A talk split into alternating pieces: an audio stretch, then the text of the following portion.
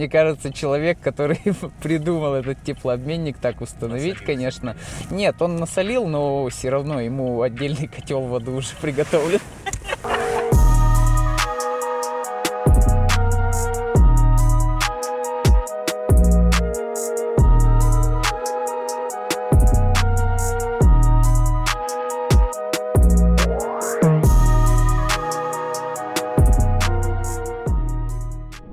Значит, это приобретение моего первого автомобиля, и выбирал я исходя из э, ценового бюджета, ну и, естественно, его внешнего вида и совокупности всех характеристик.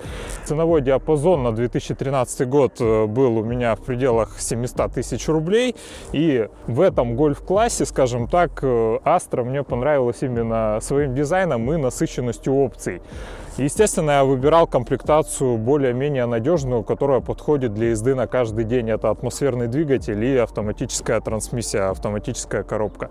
Первым владельцем было отъезжено 60 тысяч километров за два года. На текущий момент пробег у машины 163 тысячи километров пробега, э, значит, я отъездил еще 100 километров, 100 тысяч километров. Это не первый Opel мой, до этого был Opel Astra H, им владел я 8 лет, покупал прям с салона, то есть один владелец, и продал я его вот в 2018 году товарищ продавал мой знакомый. Я говорю, ну блин, Opel, не хочу. не хочу Opel уже опять на те же грабли вставать, все эти болячки внутренние. То есть все, смотрели, смотрели, жена говорит, ну давай, поехали посмотрим. Все, съездили, посмотрели, по ценнику договорились, вроде все устроило. Вот, теперь я им владею. Выбирал я эту связку, исходя из беспроблемности ее, скажем так, э, это старый, проверенный временем уже атмосферный двигатель 1.6. Также есть у него брат-близнец 1.8, но на это поколение Астер он ставился только на трехдверку. И коробка шестиступенчатый автомат. Э, почему выбрал его? Э, потому что в городе передвигаться удобнее мне на автомате, нежели на механике в пробках, особенно в повседневных тычках. Это самая лучшая коробка в данном случае. Насколько сильно играла роль конкретно, что это 1.6, это атмосфера, что коробка. Вы заранее как-то, ну, вот это вот все подбирали там что-то? Нет, я пересел на Opel после ВАЗ-2107. Ага. Как бы это была первая иномарка моя, то есть, ну, новая с салона, была такая покупка как бы довольно, ну, серьезная на то время. Блин, я просто вообще радовался. После первого владельца были только небольшие сколы на капоте, тычки, так скажем, мелкие, которые просто были закрашены подкрашивающей кисточкой. Каких-то критичных моментов, когда я покупал, больше не было. Что делалось непосредственно мной вот за более длительный срок владения? Пескоструятся пороги, это у них, э, так как машина с завода не была оснащена брызговиками, в общем-то и сейчас они не стоят спереди, просто гравий и вся грязь, она пескострует пороги, из-за этого просто краска слазит. Красились бампера, потому что какие-то сколы и тычки также на них них появляется, это, в общем-то, является расходником, поэтому они оба перекрашены у меня. В остальном э, тут ничего не красилось, остальные элементы целости и сохранности остались. Лакокрасочное покрытие, мне кажется, поменялось, ну, с нашим климатом немножко в худшую сторону. Когда я его приобретал, пороги все снизу были, ну, от пескоструйны до того, что, то есть, я их перекрашивал. Здесь пороги уже перекрашены. На предыдущей я ничего этого не делал, по лакокрасочному покрытию у меня все было вообще нормально, как бы. При выборе, вот когда друг у меня тоже покупал Джейку, мы смотрели много, и у всех с порогами это беда. Они прям отслаиваются, да, да, да, да. то есть это, это, это беда. Да. По подвеске, значит, менялись все стойки, то есть амортизаторы в круг, то есть передние две на 77 тысячах были поменены и задние на 120 тысяч километров пробега. В целом подвеска каких-то сюрпризов не, ну, не доставляет. Также менялся silent блок э, рычагов вата сзади. Система подвески, как у туринговых машин есть. Стоит это все недорого, около полутора тысяч рублей.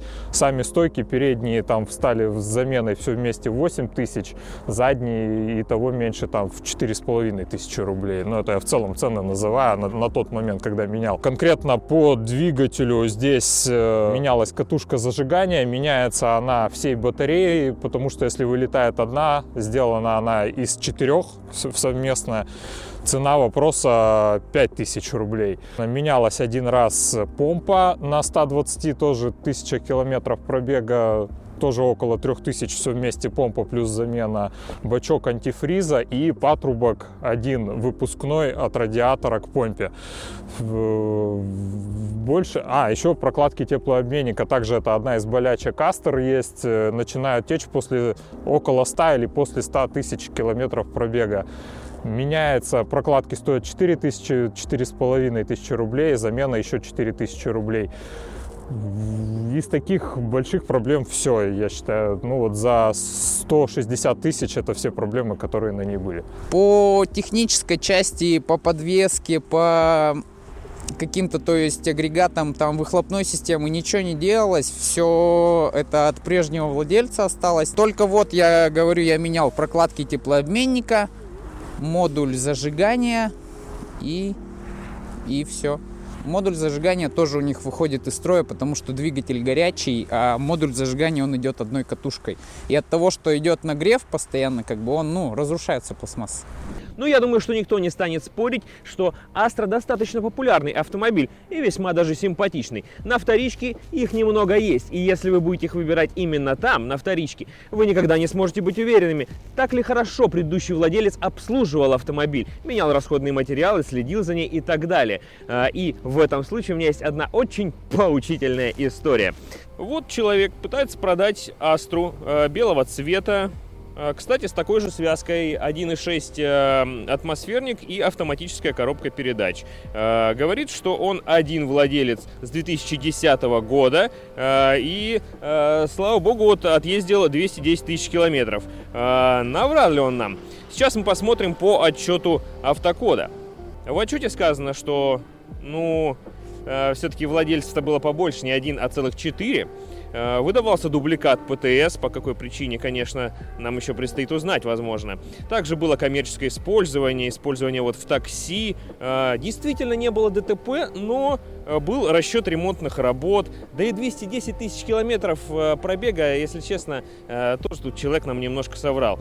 В общем, в целом объявление уже кажется не таким сказочным. И лично я бы не стал даже звонить и что-то спрашивать у продавца. Явно этот вариант мне бы не подходил. Но если это выбираете вы, то вам и решать. Но я все равно советую проверять автомобили перед покупкой. Если вам потребуется проверка, то ссылка на сервис Автокод внизу, в описании к ролику.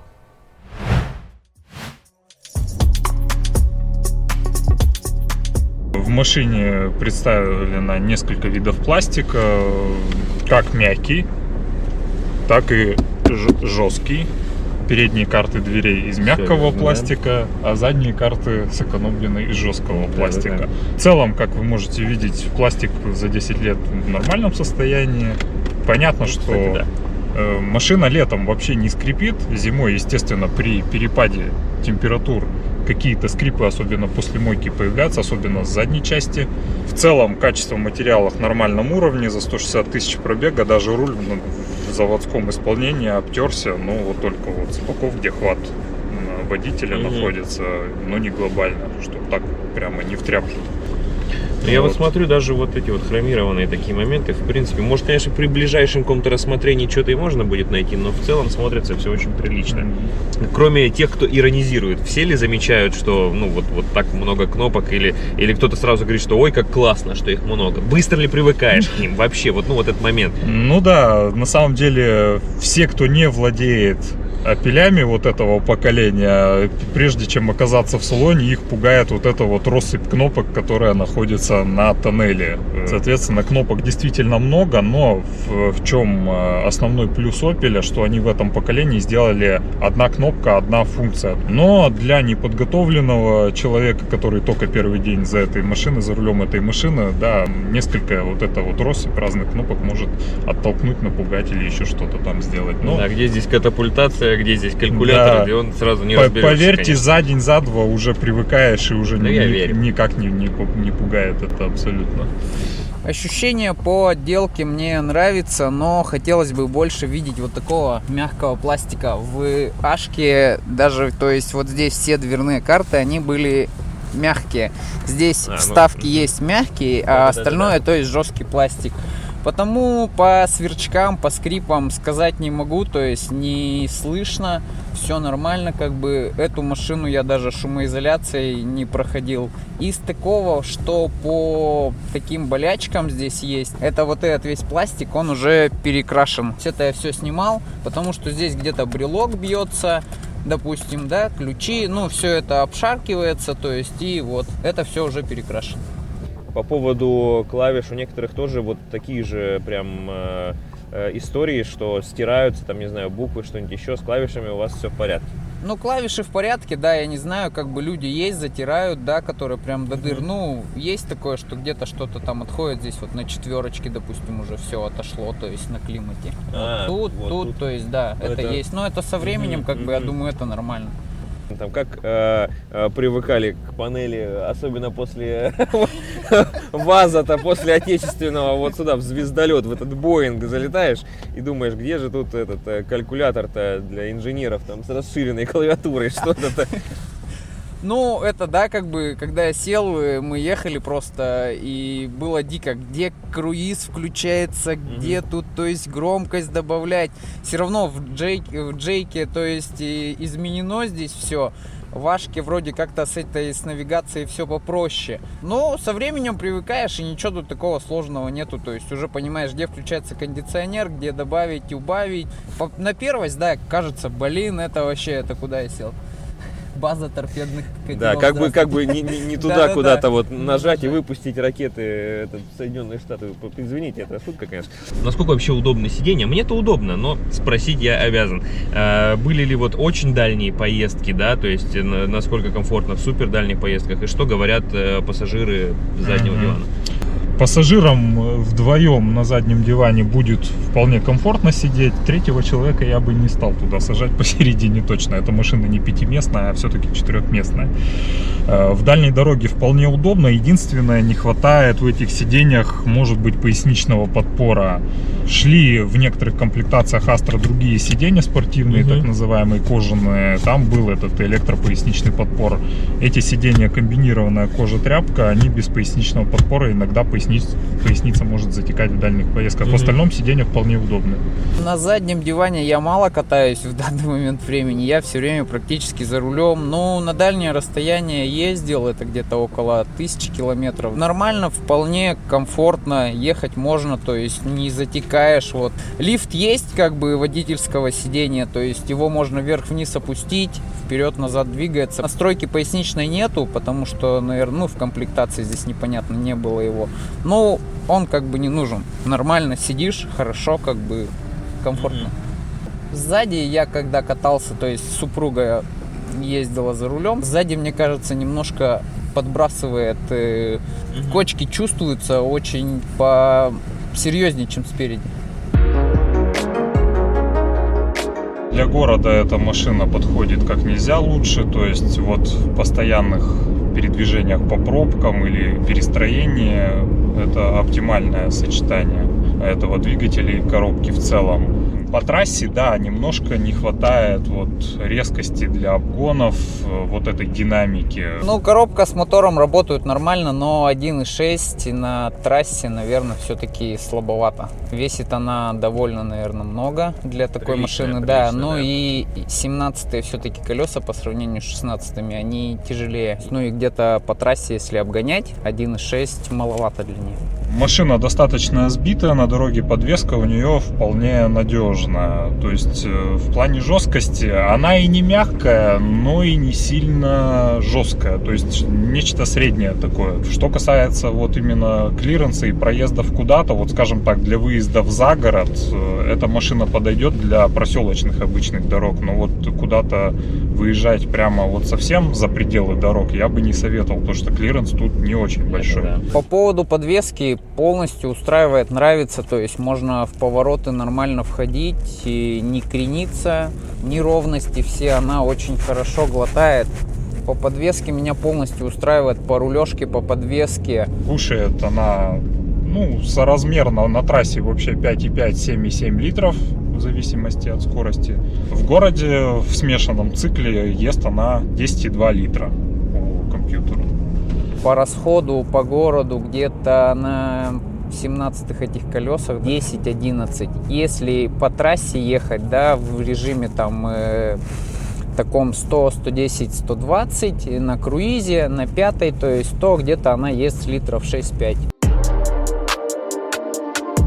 Конструкторам я бы посоветовал использовать во всем салоне только мягкий пластик, чтобы он и сопротивлялся каким-то износам и не скрипел. Добавить больше места для задних пассажиров, ну и по удобству управления, чтобы это дальше улучшалось. А в остальном, я думаю, машина и так получилась вполне себе хорошей. Верно, в данном моменте тут уже шагая в ногу со временем, тут только больше электроники, мультимедии не хватает здесь большой. Если что-то еще добавлять, ну, чтобы они уже сделали этот теплообменник куда-нибудь в другое место. Мне кажется, человек, который придумал этот теплообменник, так установить, Насолил конечно. Всем, конечно. Нет, он насолил, но все равно ему отдельный котел воды уже приготовлен. Записали отдельный котел для человека, который все это намутил с теплообменниками. Сюда нормальную мультимедиа. Еще сделайте, э, значит, место, какое-нибудь хорошую нишу для телефона, чтобы, допустим, сразу положил туда. Он нигде не ерзает. Сразу там беспроводная зарядка. Он подключился сразу к, к медиа вот этой всей библиотеки, какой-нибудь CarPlay. Все сразу работает. И этот, э, вам только э, плюс, значит, будет. Уже отдельного котла в аду не будет. Лакокрасочное покрытие это пороги, но чтобы кузов был геометрия целая, конечно же, ну и по двигателю. Надо, конечно, загонять в сервис ее и смотреть. Так очень сложно. Это любая машина на вторичном рынке, рынке это кот в мешке. Основной совет у меня один. Э, каждую машину надо досконально смотреть, желательно загонять ее в сервис, чтобы мастера все посмотрели, выдали свое заключение. Машины уже побегавшие у нас по дорогам, модель не новая. Все равно какие-то болячки могут вылазить. И чтобы сюрпризом по расходам для владельца это не стало, э, надо желательно с компетентным компетентными людьми ее смотреть очень досконально. Смотреть э, желательно кузовные элементы, потому что очень много битых машин может попасться элементы из э, трех слоев шпаклевки, там это тоже мало кому понравится в итоге. Такие случаи у нас э, попадаются даже среди моих знакомых. В остальном выбирать ту связку коробка-двигатель, которая действительно тебе нужна. В данном случае, если нужна динамика, рекомендую брать турбо-движок, это 1.6 либо 1.4.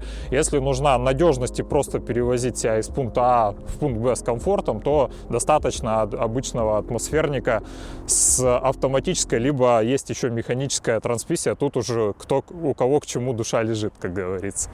Понятно, что да, конечно, нужно все проверять, чтобы на вторичке не достался вам код в мешке. Э, используйте автокод.